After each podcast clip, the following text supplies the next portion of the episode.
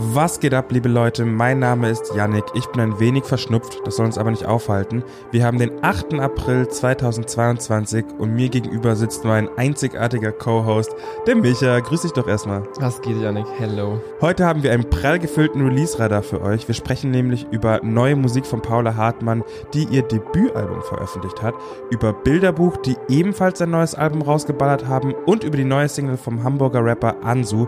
Außerdem besprechen wir Neues von Wetland Black und haben noch ein paar O-Töne von Jeans for Jesus für euch im Petto. Also, let's go!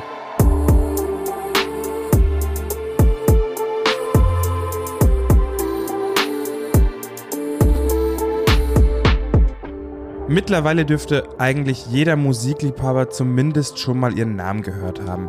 Paula Hartmann erobert mit ihrem düsteren Sound und ihrem eindringlichen Herzschmerz seit einiger Zeit nämlich die deutsche Musiklandschaft. Egal ob ein Haftbefehl oder etwa ein Casper, die KonnoisseurInnen sind sich einig, Frau Hartmann ist der nächste strahlende Stern am Pophimmel. Und mit Nie verliebt hat dieser strahlende Stern nun sein erstes Album veröffentlicht. Und was für ein Album das ist. Wie man in den Vorab-Singles schon bestaunen konnte, glänzt Paula Hartmann über die neuen Anspielstationen mit ihrer markerschütternden Stimme und einer einzigartigen Weise, Weise, Worte zu Texten zu verarbeiten. Erst vor ganz kurzem kam mit Kein Happy End ein Feature mit einem ihrer größten Fans, und zwar Casper. Doch auch die anderen Tracks sind aufgrund ihrer detailverliebten Produktion und Paulas Stimme absolut empfehlenswert. Nie verliebt klingt nach purer Kompromisslosigkeit, nach einem stringenten, ja fast schon fieberhaften Film, der aus vielen verschwommenen Bildern besteht, die dank ihrer dunkelbunten Färbung trotzdem extrem viel bei den HörerInnen auslöst klare Hörempfehlung. Apropos Empfehlung, ich habe die wundervolle Paula Hartmain zum Interview treffen dürfen und wir haben über die Entstehung des Albums, ihren Hang zum Düsteren und ganz viele andere Sachen gesprochen. Ich bin ehrlich, das Interview ist mega geworden und es hat mir sehr viel Spaß gemacht. Fahrt euch das unbedingt rein, das kommt nämlich morgen, also Samstag, auf dem Diffus YouTube-Kanal. Vor so ziemlich genau einem Jahr haben Bilderbuch ihre Doppelsingle Nawel Wapi und Daydrinking veröffentlicht. Seitdem hat die Band aus Österreich uns ja kontinuierlich mit weiteren Songs versorgt und uns immer mehr Lust auf ihr neues Album gemacht und jetzt ist es da. Heute frisch erschienen, Gelb ist das Feld, das mittlerweile siebte Album der Truppe rund um den Sänger Maurice Ernst. So gelb ist das Cover aber gar nicht. Stattdessen sehen wir da eine rosarote Rose im Detail und passend zu diesem Motiv dreht sich die neue Platte sehr viel um die Liebe und um Gitarren. Tatsächlich liegt mit Gelb ist das Feld wohl das gitarrenlastigste und akustischste Bilderbuchalbum seit langem vor. Wer die Band ein bisschen verfolgt, konnte das ja schon anhand der bisherigen Singles so ein bisschen ablesen. Nawel Wapi ist dann noch so der klassischste, verspielteste Bilderbuchsong, aber gerade Stücke wie Schwarzes Karma oder Zwischen deiner und meiner Welt klingen eher wie so regelrechte Liebeserklärungen an die Gitarre mit ganz fetten Soloparts und rockigem Bandsound. Gelb ist das Feld klingt sehr, sehr schwärmerisch und verliebt, als würde man durch einen schönen Traumschlaf wandeln und bildet damit meiner Meinung nach eine sehr würdige Ergänzung im bunt gemischten Bilderbuchkatalog. Auch nochmal ein schönes Manifest dafür, dass Bilderbuch sich eben nicht wiederholen und mit jeder Platte stattdessen eine ganz neue Welt aufmachen. Hier eine sehr idyllische, in der wir auch gern noch ein bisschen bleiben. Freunde des gepflegten Sprechgesangs, ich habe eine gute Neuigkeit für euch. Und zwar hat sich Ansu mit einer neuen Single zurückgemeldet. Sicher heißt das Ding und klingt ungewohnt boombappy, muss ich sagen, für den sonst eher modernen angehauchten Sound, den man von Ansu eben kennt. Gerade im Vergleich zu Okay, also seiner fast jüngsten Single, wirkt Anso ein wenig anders. Vielleicht liegt es an den battlelastigeren Lines, die man in sich ja immer wieder ausmachen kann. Beispielsweise kriegen reiche Hamburger Viertel und Rap-Loser auf der Bühne ihr Fett weg. Besonders interessant finde ich eine Line, die sich ein bisschen gegen Fans von unserem lieben Materia richtet. Ich zitiere, an dem Montag, an dem Dienstag, an dem Mittwoch, du hörst Materia und fühlst dich todes Hip-Hop. Muss natürlich jeder selber wissen, wie die Line einzuordnen ist, aber irgendwie gefällt mir dieses etwas aufmüpfige gegen die Big Player im Rap. Das war nämlich schon irgendwie immer so ein Ding im Rap. Die Neuen lösen sich von dem Einfluss der Wegbereiter und schießen gegen die da oben, so dumm es klingt. Gleichzeitig fühle ich mich als Materia-Fan erster Stunde natürlich auch ein bisschen angesprochen und angegriffen. Sticheleien hin oder her, hört euch unbedingt sicher von Anso an. Das ist nämlich ein waschechter Genickbrecher und ich mag die neue aggressivere Ader, die er da an den Tag legt. Shoutout Ansu, Shoutout Materia. Liebe Leute, Jeans for Jesus haben etwas ziemlich Absurdes gemacht. Das Hightech-Pop-Quartett aus der Schweiz, das eigentlich seine Mundart in ihre Texte einfließen lässt und hörbar macht, hat nämlich sein Album 19XX-2XXX nochmal neu verarbeitet und zwar auf Hochdeutsch. Das Ergebnis heißt 2000 etc. und ist ein wahnsinnig bunter Blumenstrauß an liebevollen Referenzen zur Popkultur. Zu dieser besonderen Neuinterpretation haben Jeans for Jesus auch noch ein fabelhaftes Magazin veröffentlicht. Wir hatten das große Glück, Jeans for Jesus ein wenig mit Fragen bezüglich des Releases zu löchern. Zuerst wollten wir wissen, wie es überhaupt dazu kam, dass sie ihr Album auf Hochdeutsch herausbringen wollten. Die Idee ist eigentlich relativ spontan entstanden. Wir singen ja eigentlich vor allem auf Mundart, also in diesem bisschen merkwürdig klingenden Schweizer Dialekt, den auch kein Mensch versteht.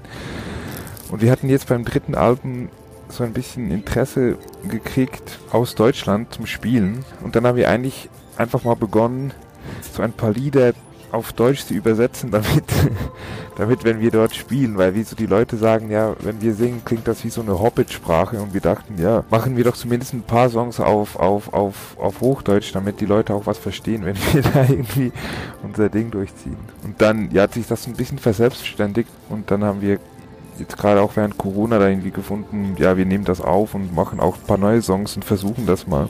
Als nächstes haben wir gefragt, was die vier an der Mehrsprachigkeit innerhalb der eigenen Musik so fasziniert.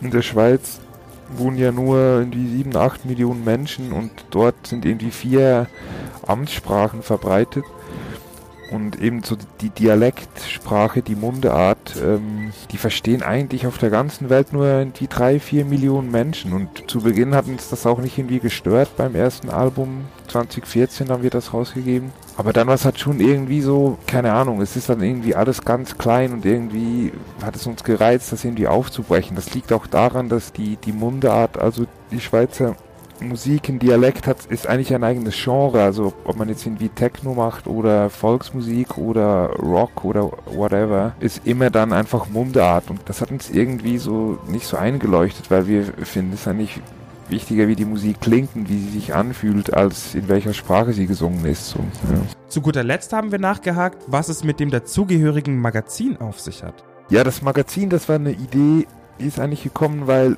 wir haben in Bern unserer Heimatstadt haben wir zwei Konzerte gespielt in der Reitschule beim Album-Release mit, mit Maybe Phoenix und zwei Tage später war Lockdown. Das war mega komisch. Also es war ja für alle Menschen auf der Welt irgendwie mega komisch und es war sehr speziell, weil zu Beginn war ja auch komplett unklar, was eigentlich los ist und so, also wie das jetzt weitergeht.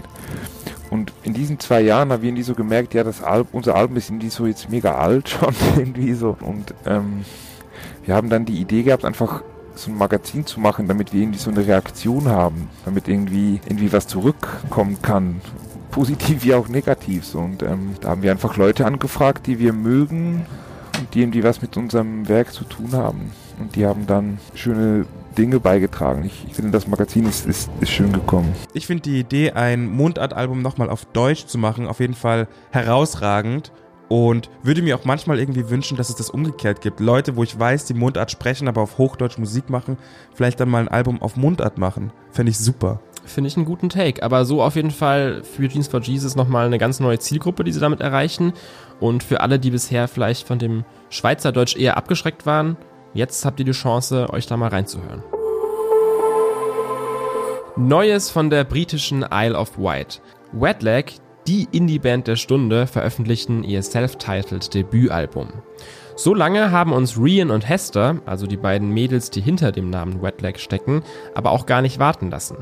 Erst im Juni haben die beiden ja mit Chaise Long ihren ersten Song überhaupt veröffentlicht und damit quasi ohne Anlauf komplett aus dem Stand einen Hit gelandet, der mittlerweile bei 13 Millionen Streams auf Spotify steht. Chaiselong ist ein richtiges Paradebeispiel von rotzfrechem Postpunk mit treibender Produktion und gewitzten Lines, die davon leben, dass sie eher gesprochen als gesungen werden. Aber Wetlegs sind eben auch nie 100% Postpunk und finster und böse und grimmig, sondern weben auch immer wieder sehr melodische Indie-Sounds oder massive Wände aus rauschenden, noisy Gitarren mit ein. Das ist Musik für SoundliebhaberInnen, in die man sich so richtig reintüfteln kann, aber dann auch immer wieder einfach sehr verschmitzt und augenzwinkernd. Oder wie die Band selbst sagt, It's sad music for party people and party music for sad people. Finde ich sehr treffend, dieses Zitat. Das stammt übrigens aus unserem Interview mit der Band, das wir gestern erst veröffentlicht haben. Ist auf jeden Fall eine Experience, das Video. Ich sag mal nur Stichwort ASMR. Unbedingt angucken und wenn ihr schon dabei seid, es gibt auch ein Draw Your Cover mit den beiden, bei dem sie ihr Albumcover mit Pinsel und Acryl ganz neu interpretieren. Auch sehr funny geworden. Also News noch schnell fertig hören und dann ab auf den Diffus YouTube-Kanal. Apropos Diffus YouTube-Kanal, den habe ich ja vorhin schon erwähnt. Ich will nochmal kurz einen Hinweis machen, weil mein Interview mit Paula Hartmann morgen rauskommt und das ist wirklich einfach toll geworden. Ich muss es nochmal sagen, weil Paula auch einfach äh, sehr cool war und ich glaube, wir haben einfach ziemlich gut geweibt, wie man so schon sagt. Und da ist auch was Gutes bei rumgekommen, weil sie einfach eine sehr gute Interviewpartnerin ist. Deswegen fahrt euch das doch mal rein. Ich habe es auch noch nicht gesehen, werde ich aber nachholen und bin schon sehr gespannt und das solltet ihr alle auch sein. Ansonsten auf jeden Fall hier auch auf Spotify folgen für weitere Folgen Diffus News. Am Dienstag gibt es dann auch schon die nächste und bis dahin wünschen wir euch noch ein schönes, entspanntes Wochenende.